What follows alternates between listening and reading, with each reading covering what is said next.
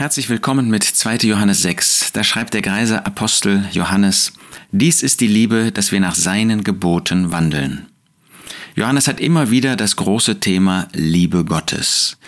Ja, schon im Johannesevangelium beschreibt er denjenigen, der Liebe ist. Gott ist Liebe und diese Liebe ist in dem Herrn Jesus sichtbar geworden, denn die Liebe, die ähm, der Wesenszug Gottes ist, die ist auch der Wesenszug des Sohnes Gottes und damit des Herrn Jesus der der Sohn Gottes ist und als Mensch auf diese Erde gekommen ist.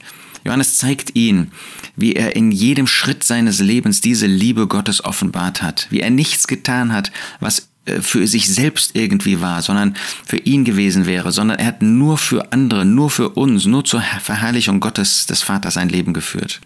Im ersten Johannesbrief zeigt er dann, dass Gott Licht ist, dass Gott Liebe ist und dass auch das Leben Gottes sichtbar wird in dem Herrn Jesus wie auch in uns. Liebe. Und dann im zweiten Johannesbrief spricht er ganz besonders davon, dass diese Liebe nicht auf Kosten der Wahrheit gehen darf.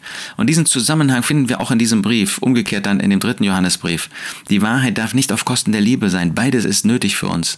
Hier ist es die Liebe, die sich wie zeigt in Gehorsam. Dies ist die Liebe, dass wir nach seinen Geboten wandeln. Die Liebe ist also nicht irgendwie ein Gefühl. Die Liebe ist nicht irgendwie etwas einfach Schönes an Atmosphäre. Das ist sie natürlich. Ähm, die Liebe hat offenbart sich in einer Atmosphäre der Liebe, da wo man sich wohlfühlen kann. Aber man kann sich auch als Christ nur da wohlfühlen, wo der Wahrheit entsprochen wird, wo man gehorsam ist. Und das ist dieses wunderbare verbindende Element.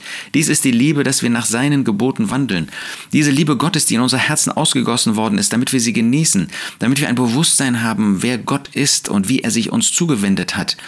Der möchte aber, dass wenn wir diese Liebe verwirklichen, sie immer in Übereinstimmung mit seinen Gedanken ist, dass wir nicht Liebe zum Beispiel jemandem gegenüber üben, ausüben, verwirklichen, der in Sünde lebt. Da müssen wir die Liebe zurückhalten, weil er unter der Zucht Gottes, weil er unter dem Urteil Gottes steht. Und wenn wir da einfach drüber hinweggehen würden, dann würden wir nicht nach seinen Geboten, nach der Autorität des Wortes Gottes handeln, sondern dann würden wir diese geradezu übergehen, weil derjenige gar nicht dann mehr merkt, dass er auf einem falschen Weg ist.